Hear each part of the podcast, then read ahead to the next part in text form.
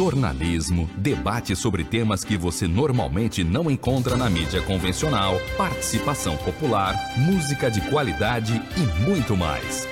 Web Rádio Censura Livre, a voz da classe trabalhadora.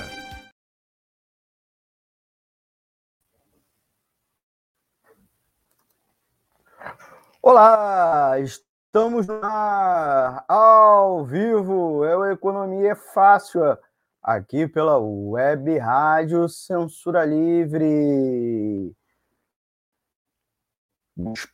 Economia da, da Web Rádio Censura Livre começa agora.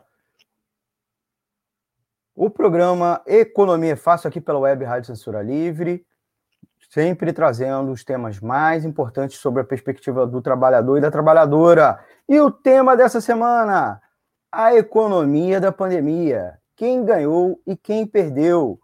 É, é, é o tema do Economia Fácil do dia 15 de abril de 2021, no ar, ao vivo, aqui pelo www.clwebradio.com. Dividindo a bancada comigo hoje, a Thaís Rabelo, socióloga e dirigente sindical bancária de São Paulo, e o Flauzino Antunes Neto, presidente dos Sindicatos Economistas do DF. E mais, o quadro Informe Econômico, com as principais notícias econômicas dos últimos dias, explicados aqui ao vivo. Vou botar a vinheta! Roda a vinheta! Economia é fácil. A informação traduzida para a sua linguagem. Com Almir Cesar Filho. Olá, gente! Eu Economia Fácil do dia 15 de abril de 2021. Sou Almir César Filho e trago sempre os temas econômicos mais importantes na sua linguagem.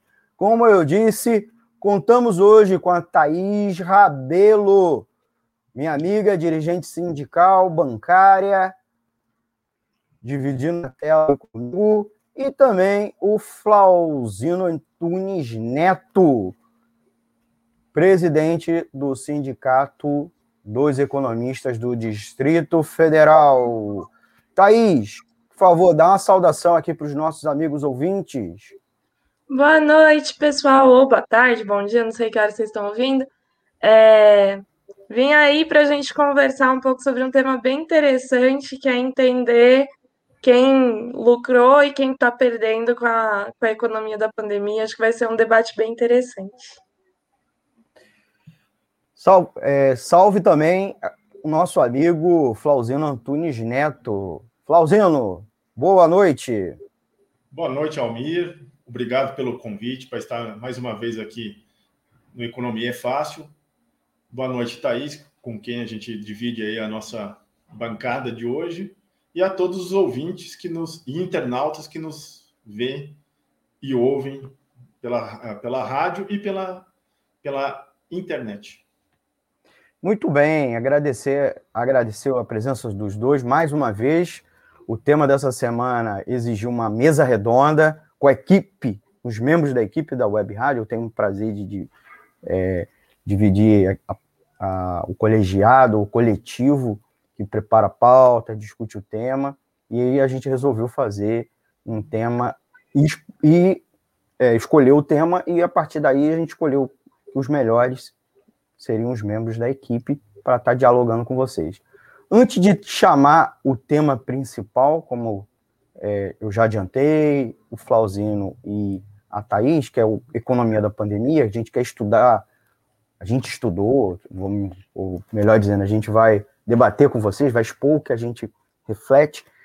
Quem ganhou, né? Ou, obviamente, a imprensa brasileira repetiu inúmeras vezes e vem repetindo quem está perdendo do ponto de vista econômico, além das vidas, além da questão de saúde, quem está perdendo economicamente com a pandemia. O que nós vamos tratar aqui é, como a gente adiantou, o inverso. Vamos tratar que quem está ganhando, quem está se dando muito bem com os meses da pandemia lá na, na esfera da economia, certo? Ou que, no mínimo, foi pouco afetado. Então, trouxemos aí os companheiros para dividir a tela. É, antes de tratar, evidentemente, o tema principal, é, a gente sempre chama os nossos amigos ouvintes a dar um like, compartilhar e se inscrever aqui na, no canal, no YouTube da Web Rádio Censura Livre, que é o é, youtube.com barra C Censura Livre, como também no Facebook da emissora, facebook.com barra Web Rádio Censura Livre. Se inscreva, clique no sininho para receber as notificações de novos vídeos, não só do Economia é Fácil, como de toda a programação da Web Rádio Censura Livre. A gente pede o like, porque o like, inclusive, além de fortalecer o projeto da Web Rádio, ele serve como uma forma, entre aspas, de educar os algoritmos, né? Porque aí toda vez né, é, essas redes sociais, né, o YouTube, essas plataformas, o YouTube e o Facebook, vão te oferecer o conteúdo da Web Rádio Censura Livre conteúdo assemelhado. Também é, dispor para vocês a outra opção de acompanhar a programação da Web Rádio Censura Livre, que é o site, né, o www.clwebradio.com. Você pode ouvir a programação quando ela estiver sendo transmitida ao vivo e também a grade de programação, as reprises e re, re, é, reapresentações, e, é claro, outras notícias, né? E, por fim, o nosso podcast, né? Você pode ouvir o podcast tanto da íntegra do programa como das, dos quadros lá nas plataformas de podcast. Anchor, Spotify, Google Podcast e todas as outras, ou pelo menos as principais plataformas. Acompanhe também a gente nas redes sociais, Instagram, arroba Rádio Censura Livre, Twitter, twitter.com barra Censura Livre 1, para se informar é, dos temas que a gente, é, das edições dos programas. Você pode participar é, sugerindo pauta, ou como nesse programa mesmo, sugerindo tema. Sugira tema, perguntas. Aqui, ó, além do comentário no YouTube e no Facebook, não deixe de comentar, inclusive, para a gente poder aqui é, ler no ar, agradecer também a sua audiência, porque a gente tem dificuldade é, de ver quem está nos acompanhando, mandar um abraço, um beijo. É, mas você pode falar com o nosso WhatsApp, né, principalmente os tímidos que não querem deixar comentário. O WhatsApp da emissora é o 21, código de área, 96553-8908. Vou repetir, 96553-8908 e o e-mail é o contato clweb@clwebradio.com. Contato clweb web arroba clwebradio.com, tá bom?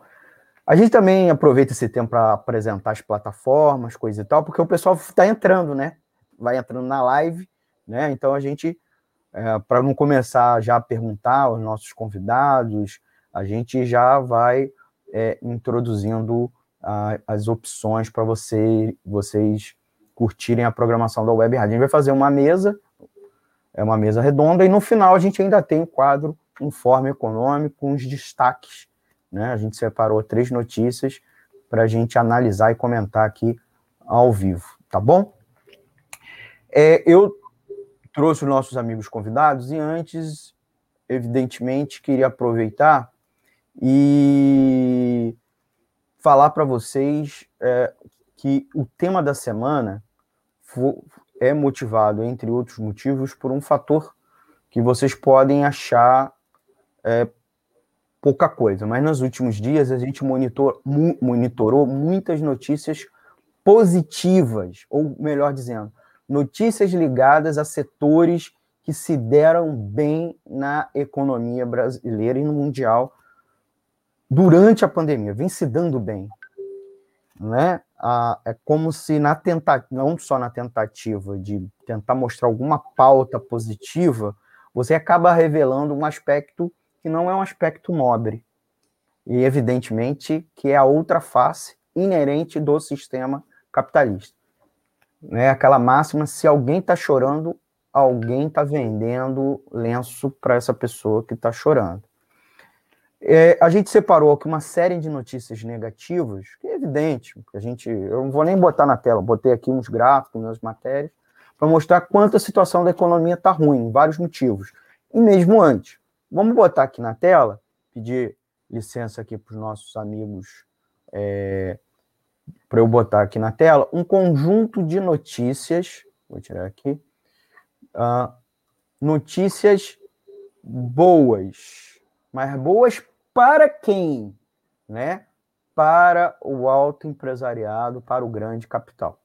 Então, notícia: alimentos, commodities e corte de custos salvam lucro na pandemia, mostrando que tem setores apesar de boa parte dos setores da economia passando por dificuldades, esses é, setores, uh, alimentos e commodities, mas outros que a gente já vai botar na tela, estão se dando muito bem. E outra coisa, setores da economia que podem até não estar se dando bem, né? É, porque não tiveram ampliação dos lucros, ou pelo menos ampliação das suas vendas, eles tiveram cortes de custo. E, e se eles tiverem, produ tiverem produtos, entre aspas, a gente economia diz que são inelásticos, né, que as vendas não variam com a queda da renda, com as variações da economia, etc., os cortes de custos estão impactando positivamente no lucro dessas empresas. Tá bom? Outra, outra notícia é, bem, é, bem ruim a China cresce após a pandemia e puxa preço das commodities.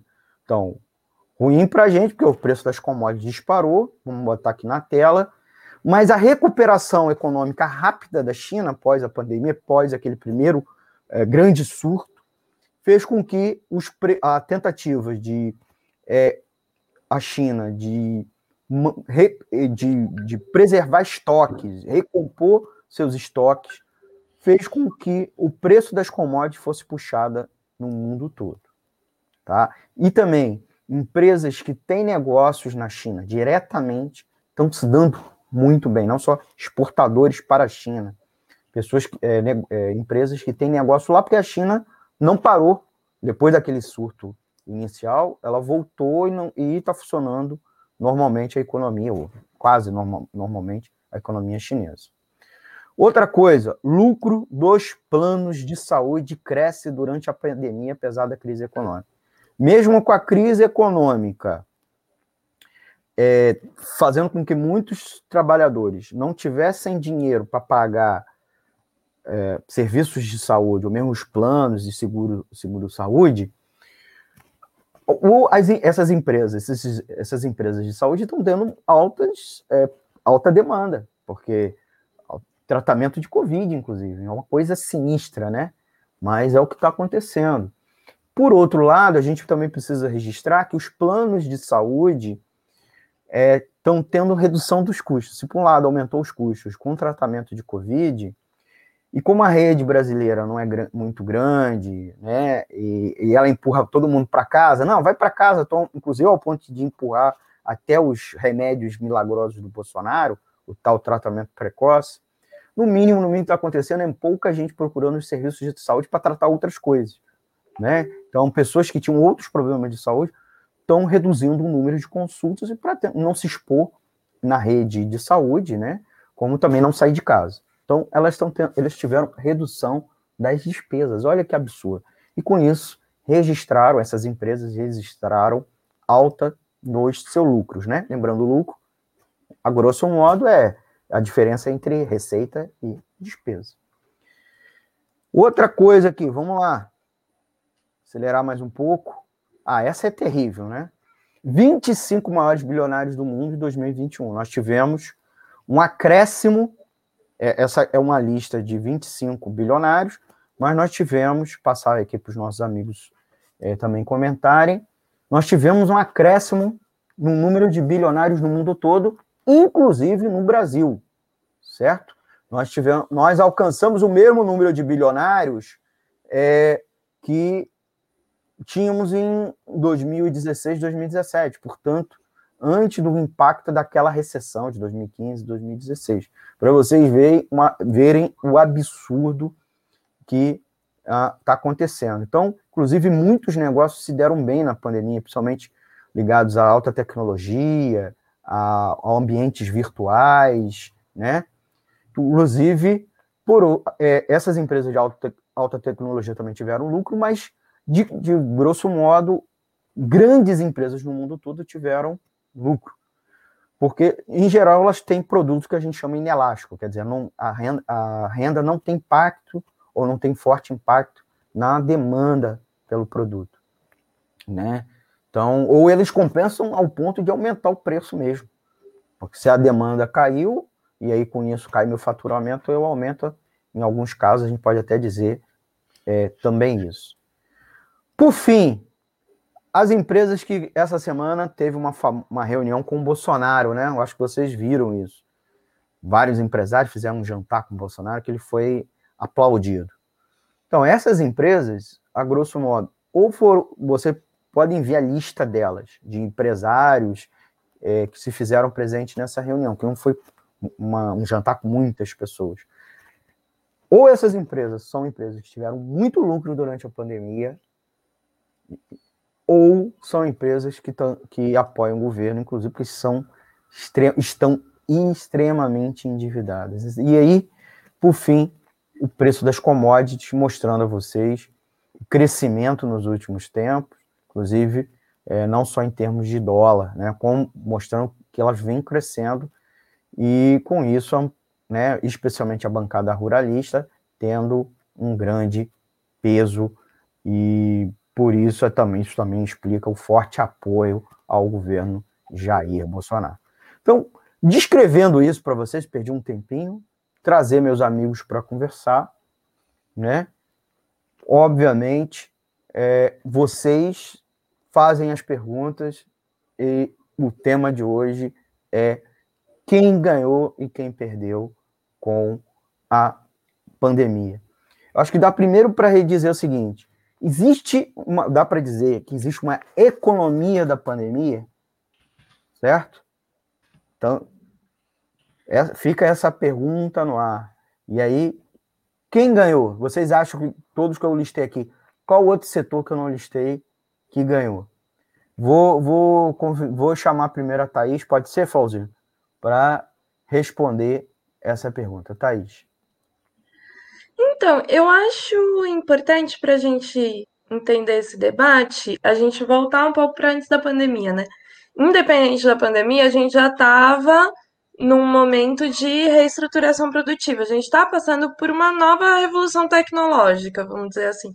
Então, você tem aí, é, por um lado, parte importante do capitalismo percebendo a necessidade de apostar em tecnologias é, mais limpas, menos uso do petróleo, etc. Quatro, o, o 5G, é, possibilidade de implantar inteligência artificial e generalização muito maior do comércio e dos serviços online. É, e todas essas tecnologias estão é, sendo é, utilizadas, robótica também, claro, estão sendo utilizadas amplamente para reduzir emprego de mão de obra. Então, assim, inteligência artificial, é, gente, nos bancos, vocês não têm noção do que isso faz, entendeu? Assim, ela é, pode praticamente exterminar o trabalho bancário. Boa parte do trabalho de é, trabalho de escritório, tudo quanto é, é trabalho de, de colarinho branco que a gente fala, é, com essas novas tecnologias, elas podem acabar. Só que, é, bom, e a robótica também diminui muito a necessidade de empregos é, de, de, diminui muito a quantidade de operários necessários. É, na própria. O, o 5G é meio bizarro, mas 5G na agricultura vai reduzir muito mão de obra, porque você vai poder, ao invés de depender de trabalhadores ali para estar tá cuidando das plantas, vai ter sistemas automatizados ali, tudo conectado, cuidando da agricultura e pecuária, entendeu? Então, assim, é, qual que é a questão? Essas tecnologias, elas têm um custo muito grande de implantação. Imagina, se eu tenho, vamos usar um exemplo de uma fábrica para ficar mais fácil, é que eu acho que é mais sensível, mas se eu tenho já uma montadora de carros, é, essa montadora, aquelas, aquelas máquinas que eu tenho lá, elas têm dura, tempo útil de mais 10 anos que eu poderia estar tá usando aquelas máquinas que eu gastei bastante dinheiro para comprar as máquinas e elas podem produzir carros para mim por 10 anos. Só que agora tem uma máquina muito mais cara, mas que produz carro com muito menos operários. É, então, essa máquina nova ela é muito mais útil, mas o que, que eu faço com a máquina velha? Então, eu acho que a gente já estava num momento de competição entre o capital já instalado, capital já investido e capital novo que está chegando. É, quem está entrando no mercado agora tem possibilidade de, um, é, de uma rentabilidade muito maior do que é, do que a que estava colocada antes. É, a pandemia, então assim, essa, esse cenário, essa competição já era uma realidade. É isso que explica, por exemplo, os governos dos Estados Unidos e outros governos no mundo inteiro tendo que salvar as montadoras, tendo que investir dinheiro né, nas montadoras, porque é, elas estão dando, tão, não estão dando prejuízo, né? Mas estão dando menos lucro. Quando a empresa dá menos lucro, o que, que acontece? Pessoas não querem comprar ações dessas empresas, então desvaloriza e começa a ter um monte de processo em cadeia na economia. Então, assim, já estava posta essa competição entre capital novo e capital velho. A pandemia, ao, por um lado, congelar um pouco a economia, é, e, por outro lado, mudar muito rapidamente os hábitos de consumo das pessoas, ela serviu como um acelerador desse processo histórico que já estava em curso.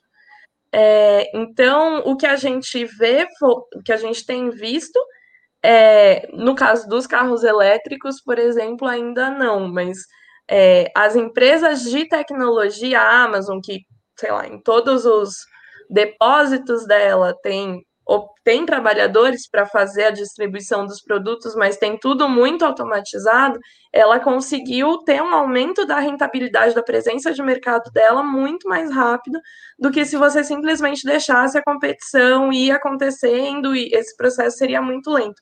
A pandemia, que é, de certa forma, um fator extra-econômico, está acelerando muito esse processo. É, então, eu acho importante a gente entender que assim os ramos da economia que estão se recuperando primeiro são os que estavam bem posicionados para essa revolução tecnológica, que já estavam com capital, com conhecimento acumulado ali para se aproveitar desse processo. É, só que isso tem um, um, um custo para um setor da economia que acaba sendo socializado, que é você tem muitas fábricas que estão perdendo utilidade, você tem é, empresas que estão sendo desmontadas e o que surge de novo contrata muito menos, depende muito menos de mão de obra, porque todas essas tecnologias poupam mão de obra. É, então você tem uma economia mais estrangulada, com mais né, a economia das pessoas normais, das pessoas como eu e você, essa economia está muito estrangulada, ainda que a perspectiva de lucro para quem estava bem posicionado ali para essas novas tecnologias seja enorme. Já falei muito, desculpa. Vou passar aí para o Flauzino, para quem quiser complementar. Comentar, falar, discordar, sei lá. Você está sem microfone, amigo. Vai que é sua, Flauzino. É, você acha que tem uma economia da pandemia, né? Existem fenômenos econômicos que são específicos desse momento histórico que está gerando esse, esse fenômeno é, como resultado, grandes, grandes empresas ganhadoras, né, além dos perdedores, evidentemente. É, boa noite novamente ao Mir, a Thaís, aos ouvintes, os internautas. É, um fato novo, né? um fato inusitado, sui generis, vamos colocar assim. É o que o Brasil vive hoje nessa, nessa crise sanitária e econômica. Nós vivemos num, num país que está vivendo a necropolítica, né? que é um governo que adora que o povo morra, que faz uma política intencional para a morte e e, e quer faturar politicamente em cima disso. E tem, no mesmo paralelo, a necroeconomia, né, que a gente está vendo aí, eu vou batizar dessa forma.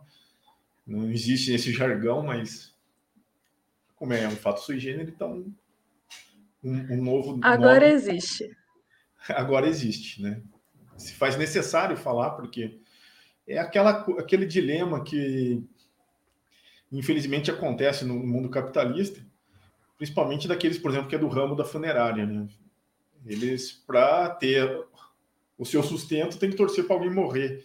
É uma coisa contraditória, um paradoxo, mas tem gente que que está nesse setor e, e a, a, tenta ter aquela vibração contida, mas tem. Mas a gente vê isso de uma forma agora mais generalizada. Setores de transporte que estão adorando a pandemia, quer que a pandemia se estenda, porque está usando muito entregas, muitas é, volume de, de cargas, enfim, porque toda a exportação brasileira está tá indo para, como o Almir colocou ali, para abastecer o mercado chinês, que quer ampliar seu estoque de grãos, de, de commodity, então precisa escoar pelas, pelas ferrovias, pelos portos, e essa economia não parou. Então, para eles, e está vendo o dólar disparar, está tendo lucros nunca encontrados antes num, num, num, período tão curto. Né? Então, a inflação dos alimentos, é, mercados colocando preço exorbitantes e, e as pessoas ainda estão comprando porque estão com medo de passar fome e tal. E, e isso está compensando de uma certa maneira, é, ouvintes e Almir, é a, a queda da, do consumo. Né? As famílias estão, numa grande maioria, está passando fome, está na miséria. Mas aquele acúmulo de capital em pequenas famílias está comprando mais e preços maiores para suprir aquela, aquela perda é, de, de número de demanda. Então, gente, em setor financeiro, está se mantendo ou até ganhando mais. É, outros setores que ganha está ganhando bastante horrores é a gasolina, postos, que está aumentando o preço toda hora e as pessoas continuam consumindo gasolina. Então, tem esses setores que, infelizmente, torcem pela desgraça alheia, querem ter lucro em cima do choro, do qual o Almir colocou aí, é um jargão muito conhecido, né? É, daqueles coach né, moderno, né, de motivadores, grandes empresários, é aqueles que vêem a oportunidade no choro alheio e surfam nisso, vendendo lenço para socorrer as, as viúvas e tal, quem está chorando, que perdeu o emprego e tal, para vender lenço para socorrer as lágrimas que estão caindo. Né? Então é aquele dilema também do Adam Smith, né? não é na benevolência do padeiro que ele está sendo lá cordial para entregar o seu pão, ele está com interesses do lucro em cima da, da sua compra. Né? Então, isso é uma coisa desumana é, que poucas pessoas abordam no, no capitalismo. Né? É, a outra coisa é o sucateamento é, planejado do SUS, dos, dos hospitais, do, das redes públicas de saúde, para que tenha venda é, a preços exorbitantes, né? porque só tem duas ou três empresas no Brasil que vendem plano de saúde. Então, a concorrência é, é oligopolista, né? Se não for monopolista, porque eu não tenho assim, mas a grande, o grande mercado é até de uma empresa internacional que comprou quase todos os planos de saúde aqui do Brasil, né? E, e, e coloca preço que querem para o consumidor e repassam uma, uma micharia para os trabalhadores da saúde, os médicos, enfim. E os lucros deles estão aumentando. E, e esses caras não querem que a pandemia acabe. Está virando uma máquina de fazer dinheiro atrás da outra, assim, cada semana é lucro, é lucro, lucro. E, enfim, então eu tô, abordei dois, três campos, né? E o principal campo que não perde nunca, seja com pandemia, com chuva, sol, neve, seca, é o setor financeiro. Né? O setor financeiro está ganhando lucros exorbitantes. E isso fica bem claro, eu, é, Thaís. Por exemplo, naquela, naquele jantar que o Almir falou dos empresários. Se você vê a mesa de empresários, a maioria ou é de um, de um varejo, ou do setor a, a, agroindustrial, primordialmente financeiro, né? tem Safra, tem o Banco do Brasil, BTG Pactual, tem exclusivo e outros segmentos que chamam-se farmacêuticos. A MS está lá, plano de saúde. Você não vê um industrial é, é, estrito senso, né, aquele de, de manual, assim, do setor industrial ali. A indústria pesada, a indústria mecânica, a indústria metalúrgica, a indústria de formação bruta e capital fixo genuinamente nacional não estava naquela mesa. Porque é um setor que está caindo, é um setor que está sendo prejudicado. Né? Então, a gente está vendo isso aos olhos vistos, assim, não precisa nem de lupa para enxergar que isso está sendo uma realidade. Então, é os setores que estão mais apoiando o governo federal, né? É o setor de varejo grande, né? A Riachuelo, os financeiros, a da indústria de, de farmácia e de agroindústria para exportação. Então, você não vê aí um, uma questão legítima da indústria nacional. Então, era isso para a gente abordar no começo. Eu acho que essa necroeconomia existe. Tem gente dando risada da morte alheia no Brasil nesse momento. Gente, eu vou fazer um intervalo, tá? Rapidinho. É...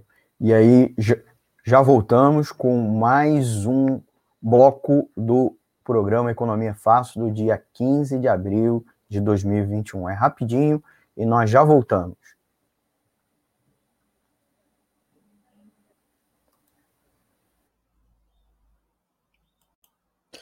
Para manter o projeto da Web Rádio Censura Livre, buscamos apoio financeiro mensal ou doações regulares dos ouvintes, já que não temos anunciantes. Seu apoio é muito importante para nós. Você pode depositar ou transferir qualquer quantia na conta do banco. Bradesco, agência 6.666, conta corrente 5.602-2, CNPJ 32 954 696 barra 0001 traço 81. Seja um apoiador regular e ouça nosso agradecimento no ar durante a transmissão de nossos programas. Peça à sua entidade de classe, sindicato ou associação a participar da rede de apoiadores com participação em nosso espaço, em nossa grade e os apoiadores recebem prestação de contas mensal. O nosso muito obrigado. Web Rádio Censura Livre, a voz da classe trabalhadora.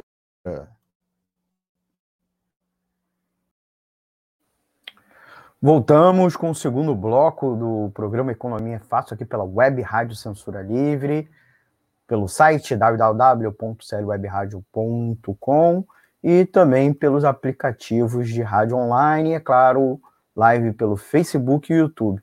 Não se esqueça de dar seu like para apoiar aqui o programa, é uma forma de apoio, e também para a gente educar os algoritmos, né, e você receber sempre na sua timeline, né, o, os programas da Web Rádio Censura Livre.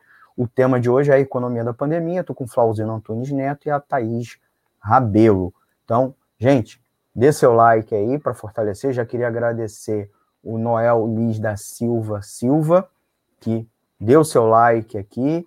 É, a gente tem, eu tenho certa dificuldade de ver quem está assistindo, mas se você deu like e você fez um comentário, a gente vai agradecer aqui no ar, tá bom? Além de perguntar para os nossos convidados. É, queria retomar o tema, a gente está aí com o tema principal, com essa mesa redonda muito boa, perguntar agora para a Thaís. Né? O Flauzinho chamou a atenção de um aspecto que é o setor financeiro, que sempre se dá bem, seja na, na bonança, especialmente no Brasil, além da bonança, se dá bem também na crise, na amargura. Mas a gente viu, para além do setor financeiro que se beneficia, inclusive, é, sugando os recursos públicos, com a dívida pública, a gente viu muita alta na Bolsa de Valores. Lá em é, março do ano passado, a Bolsa do, do, de São Paulo quebrou, né, foi três, quatro circuit break, uma queda vertiginosa, mas depois passamos a ter uma valorização. É, eu queria que a, a Thaís, como vocês sabem, é dirigente sindical bancária, é, jogar esse tema aí, jogar esse tema é, do, do mercado financeiro, né? Um pouquinho e é, co como impedir como impedir esses lucros gigantes e tentar reequilibrar um pouco na questão do quem ganha e quem perde. Tá aí. Bom, é... o sistema financeiro. Primeiro que eu acho que é importante a gente entender que toda a economia hoje é muito financiarizada. As grandes empresas, ou seja, os principais meios de produção no Brasil e no mundo, uh, não tem proprietários individuais. Poucos dos meios de produção mais importantes do mundo têm um proprietário individual. A maioria são companhias de ações que entram aí no. É, na bolsa de valores, que em última instância é uma grande bolsa de apostas, né? Você compra as ações que você acha que vai valorizar, vende, compra.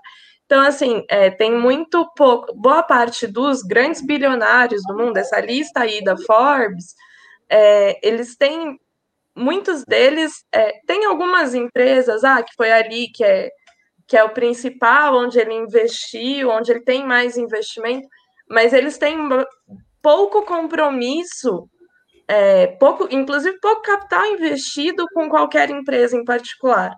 O foco deles é comprar e vender ação e ir fazendo assim o seu patrimônio crescer através da especulação financeira. É, os grandes bancos no Brasil, esse oligopólio que a gente tem, né? Bradesco, Itaú, Santander, Banco do Brasil e Caixa como bancos privados, é, eles também estão dentro disso. Eles compram e vendem e investem, eles pulverizam os investimentos. Igual a gente fala que ah, pequeno investidor não pode colocar tudo em ação, nem tudo em renda fixa, tem que espalhar um pouco em, em diversas formas de, de investimento. É, os grandes capitalistas fazem isso magistralmente, assim, eles investem em tudo quanto é empresa para garantir que eles sempre tenham lucro. É, e os bancos estão ali, sempre vendendo e, e, e, comprando, e vendendo e comprando, e vão conseguindo um lucro grande dessa forma. Além disso, por ser um oligopólio, é, as pessoas continuam precisando de banco durante a, a pandemia, então é, o que eles conseguem extrair de juros e tarifa e é, é bizarro, gente, mas é até mais tarifa, é, é até mais. Eles lucram mais com os juros, mas proporcionalmente o que me assusta mais costumam ser as tarifas, porque são rendas muito altas, assim, por ser um. Por a gente ter pouco banco, poucas opções também, é, a população acaba estando ali, né, onde recebe seu salário e tal, acaba ficando naquele banco mesmo. Então, o que a gente paga de tarifa bancária é muito alto é, e de juros também. Então, assim, continua se extraindo muito dinheiro das pequenas, das, das pessoas físicas e também das pequenas e médias empresas, né? É, as grandes empresas têm condições mais qualificadas de juros, pode é, tem outras formas de conseguir capital, por exemplo, vendendo ações. Mas a boa parte dessa renda do sistema financeiro vem daí. E daí a gente vê, eles mantêm relações cordiais com todas, com todo, todo governo, qualquer governo. É, o presidente, se eu não me engano, é o presidente do conselho do Bradesco, estava no jantar lá com o Bolsonaro, o Trabuco. É, o Itaú tem ali né, incorporado uma carinha de, de burguês mais bonzinho, não vai se meter nessas coisas, mas estava lá financiando o Partido Novo, entendeu? Então, assim, estão bastante inseridos nesse projeto de desmonte do Estado. É, o Flauzinho já até comentado, ah, não tinha, não tinha os industriais brasileiros no jantar lá com o Bolsonaro, inclusive que a indústria brasileira, gente, está sendo desmontada. Já na década de 90, ela foi, muito, foi bastante prejudicada, né, no, no, pelo plano real. E depois, e, é, o governo Lula não recompôs é, essa industrialização. Então, você vê, por exemplo, LG, Samsung, a gente vai ver a renda dessas empresas, boa parte é renda financeira. Então, a Samsung, que é uma fábrica de, de celulares, eletrônicos, etc., boa parte da renda que elas extraem, que ela extrai do Brasil é de compra e venda de ações, entendeu? De ações de outras empresas, inclusive. É, então, assim, o, o, compromisso dessas empresas com o mercado brasileiro, com o Estado brasileiro, com a população brasileira é muito baixo. Tanto que é isso, a LG fechando fábrica lá no, no Vale do Paraíba agora, deixando milhar, sei lá quantas, milhares de mulheres desempregadas dentro daquela cadeia produtiva de celulares, entendeu? Então, o problema, eu só para concluir mesmo, mas eu acho que o mais grave não me assusta tanto, assim, eu não eu tento não atribuir tanto valor, tipo, ah, eu não acho que é criminoso em si que as pessoas tenham muito lucro. É, eu não quero acabar com o lucro do Bradesco, eu acho é, o que eu quero é socializar aquilo, eu quero que os benefícios dessa centralização de capital sejam para a classe trabalhadora. Então, se o Bradesco consegue uma rentabilidade, uma produtividade tão alta, vamos, vamos socializar isso aí. Ele tem que essa renda tem que estar a serviço dos trabalhadores, tem que estar a serviço da população, não só dos bancários, né, mas da população toda. Vou fazer uma pergunta aqui para o Flauzino. É, Flauzino, eu posso dizer que a inação do governo Bolsonaro é deliberada? Porque há setores, estou colocando por um ponto de vista, muita gente aponta a inação do Bolsonaro por elementos ideológicos, outros porque ele não quer gastar faz, fazendo socorro de empresas e ao trabalhador, mesmo gasto com a saúde. Agora, posso falar isso? E outra coisa, é, botando fogo aí um pouco mais, e a gente já ir para o finalmente do, do bloco também, uma, uma das últimas falas. É, Roberto Campos Neto ontem anunciou uma previsão do Banco Central de término de retomada da economia até o final do segundo semestre. É possível isso sem vacinação total da população, é, sem política de estímulo econômico, o governo fazendo ajuste, mantendo o ajuste fiscal? Pauzinho. É uma, eu concordo com a afirmação. É, um, é uma política deliberada. É, tanto pelo viés ideológico, né, de você não ter investimento público, você ser fiscalista, né, fazer o austericídio fiscal em cima da população, mas também tem a questão de dividir a, a população, né? de, de, ter aquela, aquele fla-flu efervescente, né? de você ter aquela, aquela briga constante entre, entre as torcidas, para que o governo Bolsonaro ainda tenta surfar no, no minimamente possível é, dentro dessa, dessa lógica. Mas a realidade, que até então estava sendo eficiente para essa política deliberada do Bolsonaro, está sendo é, derretida, né? Vamos colocar assim, esse capital que ele tinha eleitoral de popularidade está sendo derretida porque a realidade está tá, tá batendo na cara do, do cidadão brasileiro. Está batendo na cara do trabalhador, está batendo na cara do micro e pequeno empresário, do grande empresário e também até do setor financeiro, né? Porque o, o que você falou aí, o, o Campos Neto, ele é o, o, mensageiro de plantão do setor financeiro, agora que o Banco Central é independente. Então, você está ali com uma, uma, que a necropolítica não vai sustentar o governo Bolsonaro até muito tempo. Né? Você vai ter uma, um rompimento agora na questão do orçamento público. Você tem um teto de gasto que você não vai conseguir é, se manter e as políticas fiscalistas não estão indo na, na, na, na mão que precisa para o investimento público chegar nas bases, a, a, arrefecer a demanda, ter dinheiro para investimento e tudo mais. Então, e além dos compromissos políticos, né, de manter a fome inacabável do, do Centrão, né? O Centrão quer recurso, quer recurso, quer recurso, quer recurso.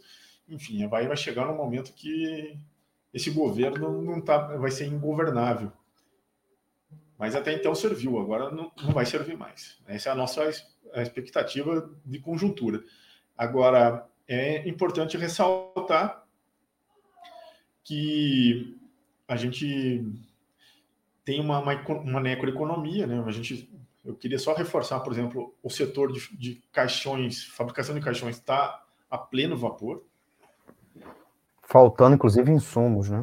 Faltando insumos. Eles, eles recla tá estão reclamando. mão de obra mas só que é um setor que não, não consegue absorver toda a massa de desempregado do, do, conjunto nacional. Mas é um setor que está. É, o setor de, de, de, né, de, administração de cemitérios, né, que várias cidades privatizaram seus, esses também estão com, com dificuldade porque não tem onde pôr mais mortos.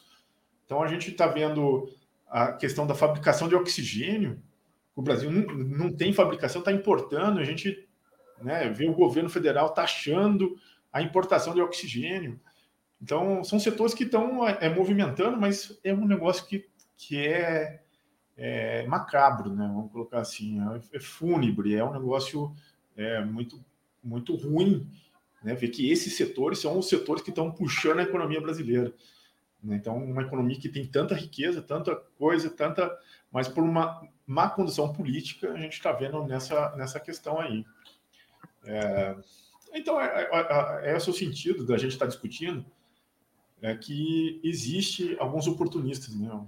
Enfim, estão é. lá fazendo o seu, seu trabalho, mas não deveria ser desse jeito, né? Porque a condução política, tanto a política partidária, política social, como a política econômica do governo federal é um desastre total. Então, é, é isso que a gente tem que combater. Né? Acho que nós temos que discutir que a culpa de tudo isso está no governo federal. É. Rosina, a gente e Thaís, a gente está com o tempo do bloco estourado, tá? É, queria agradecer a vocês. Né? Infelizmente, é assim o programa. É, é muito pouco tempo, queria agradecê-los. A gente vai para o nosso próximo bloco. Queria botar na tela só dois comentários. Uma boa noite do Orlando Antunes, agradecer ele pela audiência. É, e o Rodrigo da Silva, Bolsonaro implantando uma reforma da Previdência, entre aspas, na prática. Ele, resol... ele, cons... ele vai é. conseguir acabar é. com o déficit desse jeito, né? É. Matando os velhinhos, literalmente. Pode ser, né? Mas é, essa, essa linha da reforma da Previdência, só um comentário, parece aquele livro do Dan Brown, né? O Inferno, né? que virou filme, que alguma parte da elite internacional quer acabar com a população para que acabe algumas impurezas aí, né? Então, pode é, ser mas só que se, é, mas só que você eliminando essa parcela da população, você diminui a força de trabalho, né? E a demanda também da economia. Então, a, a, é, é, aí eu vou pegar o do Keynes, né? Que dizia que o empresariado frequentemente era suicida, né?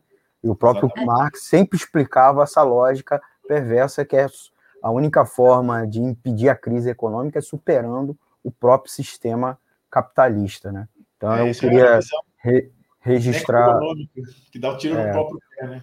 É, mas essa é uma essência do capitalismo, né? O capitalismo em si é necroeconômico, não dá para é horas menos, horas mais, né?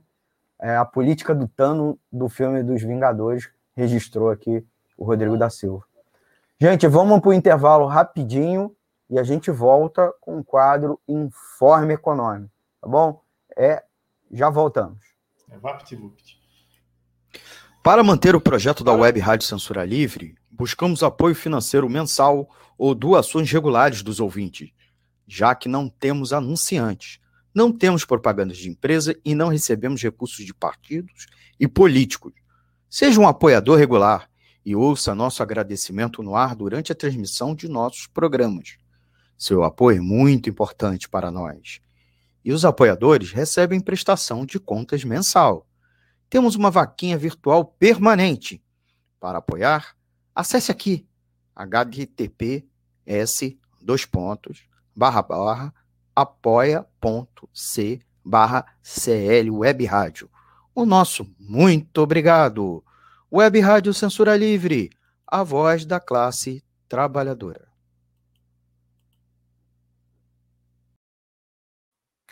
Voltamos com o terceiro e último bloco do Economia Fácil, edição do dia 15 de abril de 2021. E vamos agora com um quadro Informe Econômico, com os destaques do noticiário econômico da semana, sempre puxando aqueles que nos interessam, que afetam o dia a dia do trabalhador e da trabalhadora. A gente separou aqui três temas, né, para os nossos convidados comentar. E já começo aqui, já põe na, nossa, põe na tela o primeiro tema, que é 59% das casas brasileiras vivem em insegurança alimentar falta comida em 15% delas. É, esse foi um estudo é, feito pela Universidade Livre de Berlim, na Alemanha, em parceria com a Universidade Federal de Minas Gerais e com a Universidade de Brasília. Quase três quintos dos domicílios brasileiros, né, 59,4%, apresentaram algum grau de insegurança alimentar no último quadrimestre do ano passado, que é a data de referência. Outros dois quintos diminuíram o consumo de alimentos importantes, como carnes e fruta. Os ovos viraram né, a grande, é, sub, grande substituto, né? A gente pode dar uma olhada indo no supermercado e olhando para dentro dos carrinhos de compra. Os dados reforçam a conclusão da pesquisa de orçamento familiar, a POF, de 2017 e 2018, divulgada pelo IBGE em setembro do ano passado, embora a POF já apontava não só os dados de, é, mais recentes impactados pela pandemia, mas uh, o resultado da crise econômica brasileira iniciada em 2015, 2016, que de certa maneira 2017, 2018, 2019 não tinha e o começo de 2020 não tinha superado, né? O trabalho da universidade mostrou, inclusive, que 63% dos domicílios entrevistados declararam ter utilizado o auxílio emergencial em 2020 para compra de alimentos. Por isso, o fim do benefício em dezembro e seu retorno agora com valores bem mais baixos causam preocupação. E aí, o que, que vocês traz? Não, comentar só. É, esse índice de insegurança alimentar é. Gente, assim, é, é muito bizarro. Tipo, o Brasil exporta alimentos para o mundo inteiro, principalmente soja, que é alimento de porco, não de gente, assim. Tipo, em, em pequenas quantidades é alimento ser alimento de gente, mas do jeito que o Brasil produz, não. É... Então, assim, é, mas mostra, por um lado, é, o como a nossa economia não está estruturada para sustentar a nossa população, né? Mas para tá totalmente a serviço do, do, da, do externo, da venda, do, do, do, negócio de, algum, de uma parte da população. Você exporta comida para caramba, mas tem muita gente passando fome. É, e é isso, esses índices de insegurança alimentar reflete, como o Almir falou, né? É, pessoas que estão deixando de, de consumir é, elementos que seriam importantes para a nutrição delas. Não, talvez não sejam esses 59% dos domicílios que estão, 55%, né? Que estão com fome, mas significa que estão comendo mais carboidrato, não porque são é, sei lá, pessoas com maus hábitos alimentares, mas porque não tem recursos para comprar outras coisas. E isso, assim, tem impactos a longo prazo. É alguém que passa fome muito tempo, alguém que passa fome na infância, que é desnutrido na infância, vai ter desempenho escolar prejudicado, é, vai ter uma série de consequências aí para essa vida. Então, assim, é, é, é isso, é muito sério. Assim, é, tipo, é, tem muito o que falar. Assim. A gente está numa situação muito grave. É, além do problema da queda da renda, eu queria destacar também o problema dos preços, né? Dos alimentos, puxada pela questão da commodity. Inclusive, a volatilidade, eu sugiro ler esse livro aqui, da Kaizen, é uma dica, da Câmara Interministerial de Segurança Alimentar. Lá de 2013, lá em 2013, naquele boom das commodities, né? É, o preço tinha disparado e ele aponta a questão da volatilidade internacional dos preços das commodities como um fator da insegurança alimentar e o governo, infelizmente, vem tendo pouco cuidado de, com isso. E a outra coisa é a, o apoio à agricultura familiar, que é o principal responsável para alimentos, né? Para gerar alimentos é, não commodities, né? Clausino, você quer complementar em um minuto com alguma coisa? Que, que são, são duas, é, a IMON mostra, é, na questão dos alimentos, é a a vocação política desse governo. Né? Então, é a, a, proteção dos grandes que produzem commodities para exportação, para ter resultado tanto na balança comercial, né, que se tem aumento de exportação, entrada de dólar para dentro do país, e o sucateamento de várias políticas da agricultura familiar. Né? Você falou assim, o incentivo, o acesso à terra, é, Pronaf, enfim, e um principal que é o, a Conab, que faz a, a, o armazenamento né, que compra os, as produções. Estoques reguladores, né? Que faz os estoques reguladores uhum. para que nesse momento de crise você tenha condição e de preços altos né, de alimentos, você consiga alimentar o mercado para puxar o preço para baixo né, e ter uma condição aí né, de, de alimentação para a população. E a outra é os 40 milhões de desempregados né, de subemprego, desempregados, que a, a, a gente está vendo no, no, Brasil, e sem o auxílio emergencial, né, que poderia garantir uma renda para comprar os alimentos. Mas não é esse auxílio emergencial de cenzão aí que não, não vai conseguir comprar dois pacotes de arroz nessa crise que, e nem uma lata de óleo. É aquele mais robusto, de 600 mil reais, ou que a gente já comentou aqui em outros programas, né, no modelo americano, que teve lá 5 mil, 5 mil reais né, de, de auxílio por semana, né? Então, porra, é um negócio. Oh, só sobre as políticas de segurança alimentar, tem a privatização do Banco do Brasil, o desmonte do Banco do Brasil, é, também é uma política contrária à segurança alimentar do povo brasileiro. Eu não queria falar mais, mas se eu não falasse essa, o povo ia brigar comigo depois. Com certeza. Não, mas é uma né? questão também. Bancários... Você teve auxílio bancar, ban, é, banqueiro, né, né? Bancário, banqueiro, e 1,4 trilhões de reais no Sim. ano passado. E nada foi para agricultura familiar. Nada foi para agricultura familiar, é. nada foi para nada, foi só para embolsar os ricos cofres dos bancos. Né? É, deixa eu só botar na tela aqui rapidamente, é, sem comentários de vocês, a notícia que o presidente do Banco Central é, Roberto Campos Neto diz que a equipe de Guedes é incompetente, isso é uma notícia importante. Pode estar sinalizando em breve uma troca do ministro da Economia. Ele próprio é apontado né, no, é, como substituto, como sucessor do Paulo Guedes, foi até o cara que trouxe ele para o governo. Mas essa frase é importante, pode estar sinalizando não só uma postura de um substituto, não para além do próprio Roberto Campos postular, como é, também que setores do mercado apostam no Roberto Campos. Há também o fato do impasse em torno do orçamento de 2021, né? É, Guedes não está sabendo negociar com o Congresso Nacional, especialmente com a Câmara, né? E, e a Câmara e o, a equipe econômica ficam trocando ofensas na praça pública, né? Então, inclusive levando ao, dilema de sancionar, que foi inclusive alvo do da semana passada.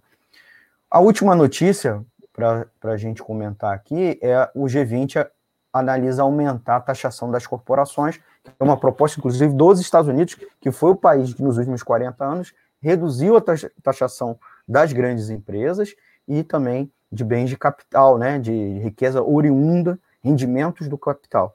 E aí ele está propondo, e os outros países do G20 já vinham é, é, planejando isso, alguns inclusive instituíram, mesmo que em caráter emergencial, especialmente a Europa, como meio de financiar os gastos com a pandemia. E aí no Brasil vai no sentido totalmente oposto. Não se discute nada disso de taxar as grandes fortunas, né? É, muito pelo contrário, né?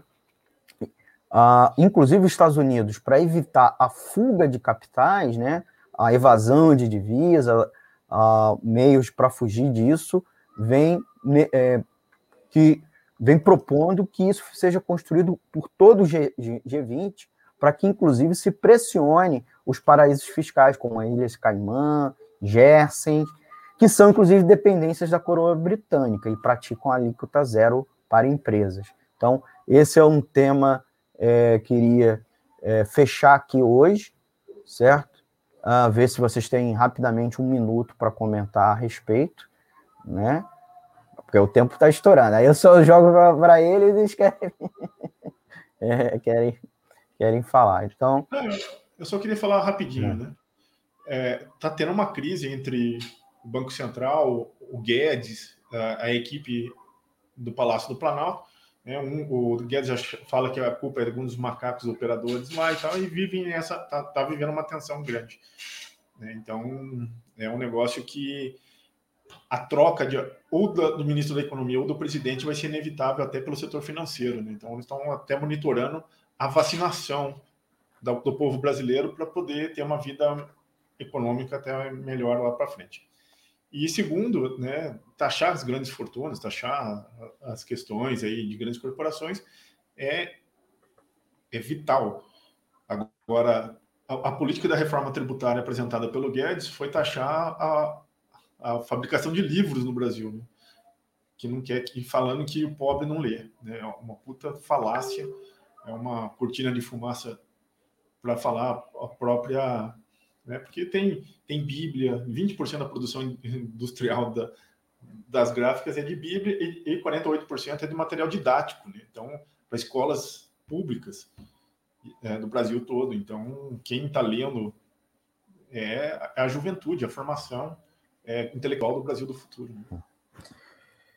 Thaís, um último comentário.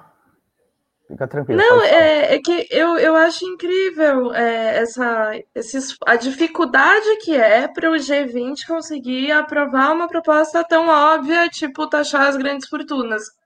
É, só mostra assim, a, a, incompetência do capitalismo em qualquer tipo de coordenação.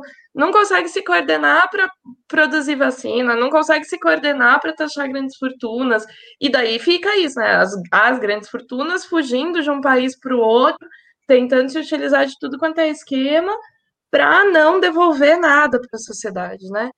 Então, é, para mim, assim, todo esse esforço, que eu espero que dê certo, mas todo esse esforço só mostra como, como esse sistema não funciona, entendeu? Como não, como já deu o que tinha que dar, entendeu? É quando a gente está é, lutando pela sobrevivência, é, por vacinação para todo mundo, com os estados ultra endividados e é, precisa de uma cúpula do G20 ali para conseguir uma taxação que seja de 1, 2% de, de grandes fortunas, gente, sabe?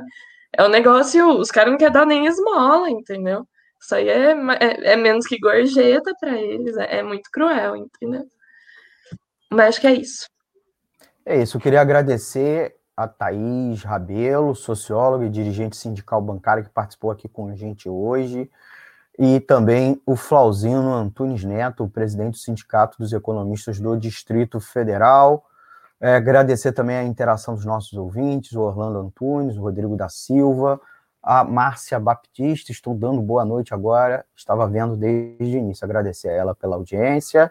Também a Viviane Reis, que também deu o seu like, e o Noel Liz da Silva Silva, que eu também já tinha mencionado.